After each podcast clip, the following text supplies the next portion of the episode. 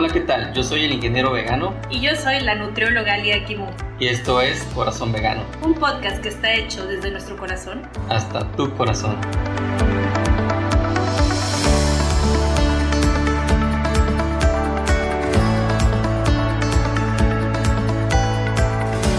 Hola, ¿qué tal a todos y a todas? Les doy la bienvenida al segundo episodio de la segunda temporada del podcast Corazón Vegano. Estamos en los primeros meses del año y me doy cuenta que la gente en estos primeros meses busca intentar algo nuevo, reinventarse y con ello han llegado a mi consulta personas que me dicen yo soy vegetariana desde hace tiempo o vegana desde hace tiempo y esta vez quiero enfocarme en que mi alimentación sea saludable. ¿Qué es lo que tengo que hacer? ¿Qué es lo primero que tengo que hacer? Bueno, el día de hoy les quiero dar eh, algunas pautas a seguir si tú estás un poco perdida o perdido sobre cómo crear una lista de alimentación apta para veganas y vegetarianas, pero de manera saludable. Así es que toma un pedazo de papel y un lapicero, que aquí juntos y juntas vamos a organizar la lista. Eso sí, primero lo primero, antes de irnos al supermercado hay que tener listas nuestras bolsas reutilizables. A la primera sección del supermercado a la que nos dirigiremos será a la sección de frutas y aquí la palabra clave es variedad. ¿Cuántas veces no se han descubierto que quizás solamente comen las mismas frutas? O mucha manzana o solamente plátano ¿Qué pasa con las demás frutas? Tenemos muchísima variedad. Anímate a probar más. Y no te estoy diciendo que compres las más exóticas o las más costosas. No, céntrate en los productos de temporada. Y para hacértelo más fácil ahora que vamos arrancando marzo, te digo cuáles serán las frutas de temporada en marzo para que veas que tenemos una variedad extensa sobre cuál escoger. Encontraremos mamey, limón, fresa, mandarina, naranja, papaya, plátano, sandía, toronja, tamarindo e inicia la temporada de mango. Ya que estamos por aquí cerquita, ahora pasémonos a la sección de verduras. Y en la sección de verduras lo mismo, la palabra es variedad. Hay más verduras más allá del jitomate, el pepino y la lechuga. Así es que te comparto las verduras que vas a encontrar en el mes de marzo, que son acelga, calabacita, cebolla, col, coliflor, chayote, chile, ejote, espinaca, jitomate, nopal, pepino, rábano y zanahoria. Aquí el consejo es come variado, come todos los colores. Y ahorita que les estoy contando sobre frutas y verduras, recuerdo que una vez un primo mío me comentó que el ser vegana seguramente era muy costoso para mí y a lo cual yo no estaba de acuerdo y le decía, ¿por qué piensas esto? Y me dice, no, es que eh, mi esposa compra muchas frutas y, la verdad es que siempre sale muy caro. Y yo dije, bueno, es que también depende de cómo, cuáles estás comprando, ¿no? Si tú te centras en productos de temporada, generalmente te va a salir más barato. Ahora, también, ¿en dónde las estás comprando? Si tú vas a un supermercado, hay días en los que tienen eh, como más baratas las frutas y las verduras. Creo que en algunos supermercados es el martes. Así que puedes usar esta estrategia para economizar. La otra opción es acudir a mercados grandes como abastos. O la otra opción es, eh, tenemos estos mercaditos que se ponen como ciertos días de la semana. De hecho, es donde yo compro mi fruta y mi verdura. Eh, a cuatro cuadras de donde vivo se pone un mercadito todos los martes, que es un mercadito ambulante. Y generalmente ahí también te sale más económico. Entonces solo son eh, esas opciones porque mucha gente tiene esta creencia de que las frutas y las verduras son muy costosas y bueno, es algo de lo que podemos hacer. Ya llevamos nuestro carrito con frutas y verduras. Ahora vámonos a una sección que siempre está por ahí a un ladito y es la sección de frutos secos. Los frutos secos pertenecen al grupo de aceites y grasas con proteínas, son buenísimos para muchas cosas, así es que te recomiendo incluir alguno de los siguientes ejemplos en tu día a día.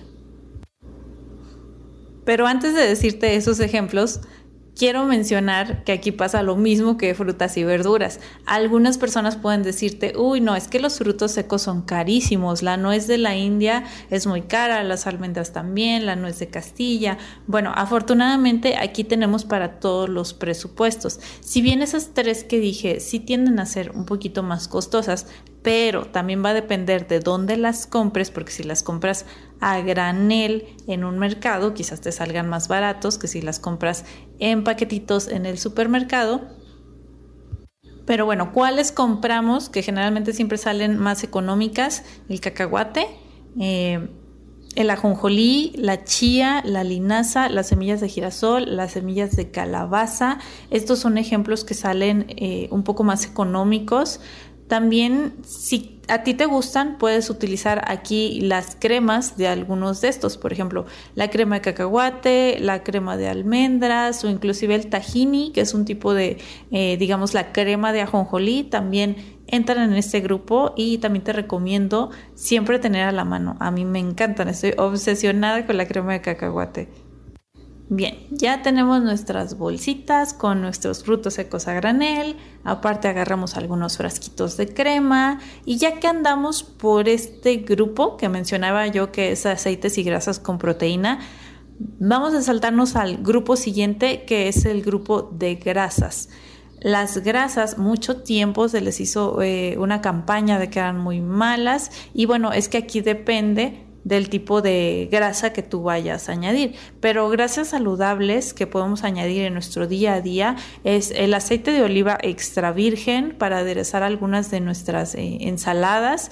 También añadir aguacate, si a ti te gustan las preparaciones dulces como a mí, que soy fan, el aceite de coco para hacer hot cakes, para hacer pan francés, y hablando del aceite de coco, aquí también entra el coco. Entonces también acostumbro tener un poquito de coco rallado.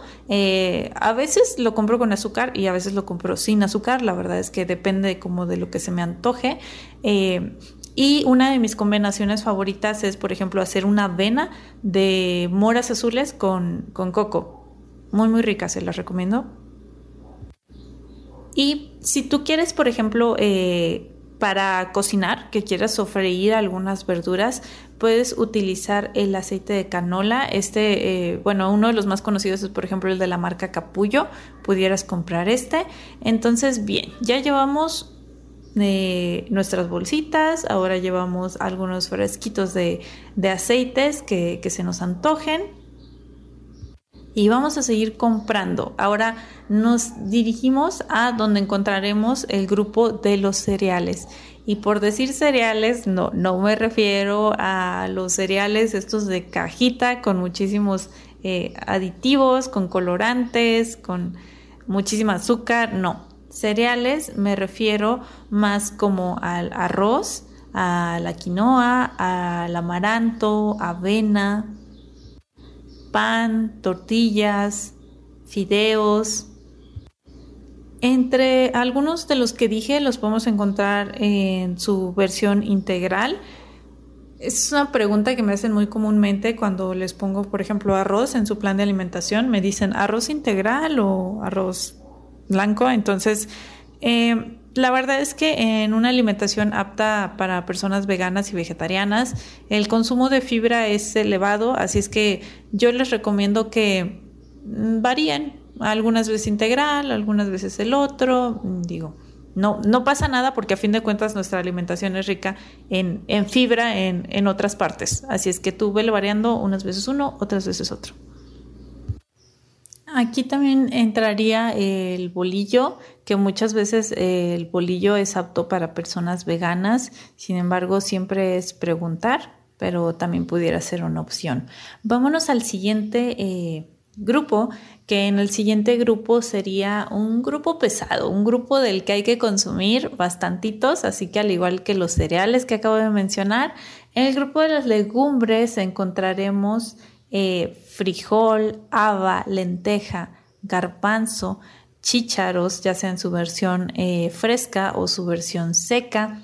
También aquí pudiera entrar el tofu, el tempe, los edamames, los garbanzos, y digo que es un grupo pesado porque Hay que consumirlo, hay que consumirlo en bastantita cantidad. son fuentes principales de proteína en una alimentación vegana o vegetariana.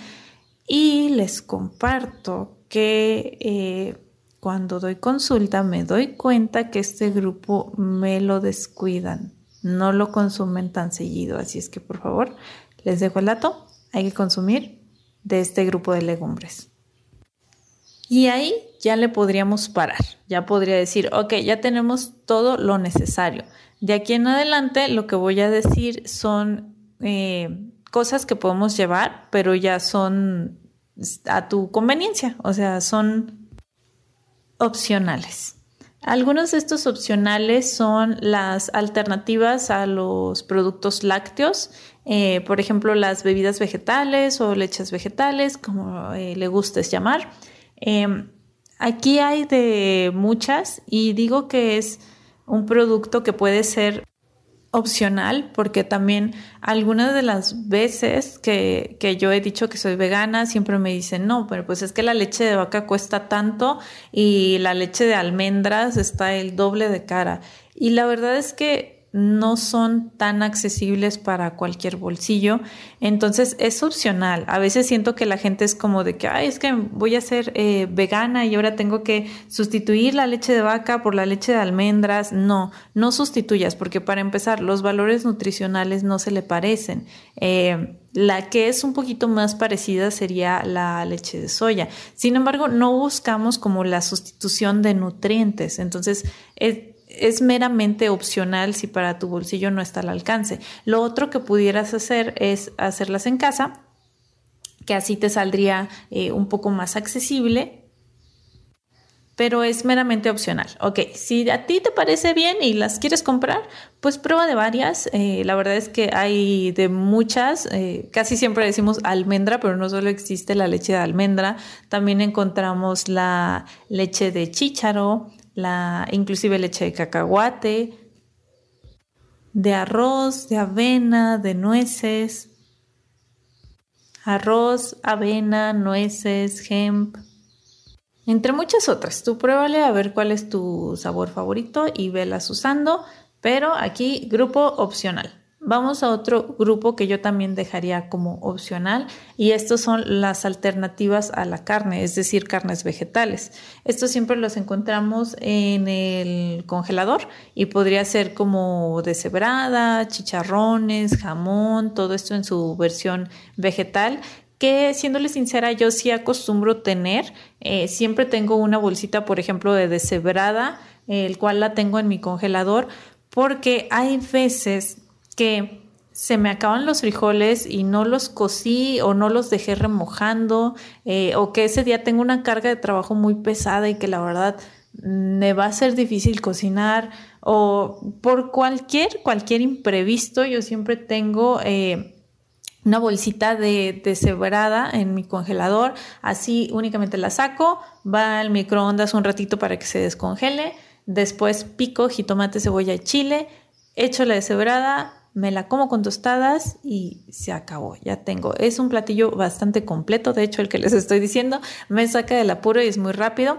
pero pasa lo mismo, las alternativas a la carne eh, a veces son como eh, pues más costosas, ¿no? Porque son productos más específicos. Entonces, que sepas que si no están al alcance de tu bolsillo, no es necesario que las compres.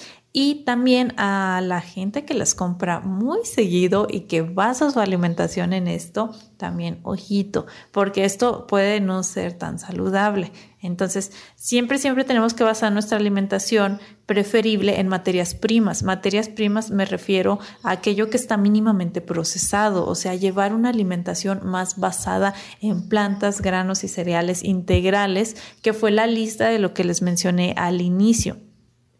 Si tú quieres eh, incluir una alternativa a la carne de vez en cuando, tampoco pasa nada, pero no bases tu alimentación en esta. El siguiente grupo son las especias y estas pues sí diría que las tienes que comprar para que sazones mejor tus alimentos. Sin embargo son opcionales porque hay algunos que les gustan y a otras no. Entonces, bueno, como especies que te pudiera recomendar, pues siempre tener pimienta, tener tomillo, orégano, mejorana, albahaca, paprika, curry, chile seco, cúrcuma, canela, jengibre, comino, estos son algunos ejemplos, son como de, los más eh, usados, pero igual si tú tienes otros, pues podrías cambiarlos por otros. Pero siempre te recomiendo darte eh, una vueltecita por el pasillo de las especies, sobre todo si tú... Eh, no estás como, como que apenas vas entrando en esto y quieres cocinar y no sabes cómo, pues siempre te puedes inspirar viendo recetas en YouTube y con esto ya ir comprando tus propias especias y ir viendo cuáles te gustan más. Otro opcional y que también te, te, aconsejaría dejarlo de vez en cuando, recuerda que a mí no me gusta decir que los alimentos son buenos o malos, ya que los alimentos no tienen valores morales, son simplemente eh, alimentos. Entonces, eh, opcional y que la recomendación sería también no basar tu alimentación en esto, pues serían ya como galletitas, algunas barritas de granola, em, la famosa concha vegana LHB, u otra comida que sea eh, accidentalmente vegana, que sea más como de este tipo de postrecito, esto lo dejaría opcional de vez en cuando. Y cerramos nuestra lista del supermercado con Suplemento. ¿Qué suplementos usamos? El único suplemento que una persona que sea vegana o que sea vegetariana debería de usar es la vitamina B12. Todo lo demás tú deberías de estarlo obteniendo por medio de tu alimentación. En el tipo de alimentación que nosotras y nosotros llevamos, hay ciertos nutrientes que se consideran críticos, o sea, son aquellos nutrientes que hay que echarles un ojito para saber que los estamos obteniendo de una buena manera. Algunos de estos es el hierro, la vitamina D, el omega, el calcio, eh, entre otros. Así es que si ahorita yo mencioné estos y tú te quedaste con la duda de, a ver, ¿de dónde estoy obteniendo estos? Sé perfectamente en dónde están, lo que tengo que hacer para que se absorban mejor eh, y ya lo, lo, tengo todo bajo control. Entonces no te me preocupes porque lo único que tendrías que asegurarte es estar añadiendo eh, vitamina B12.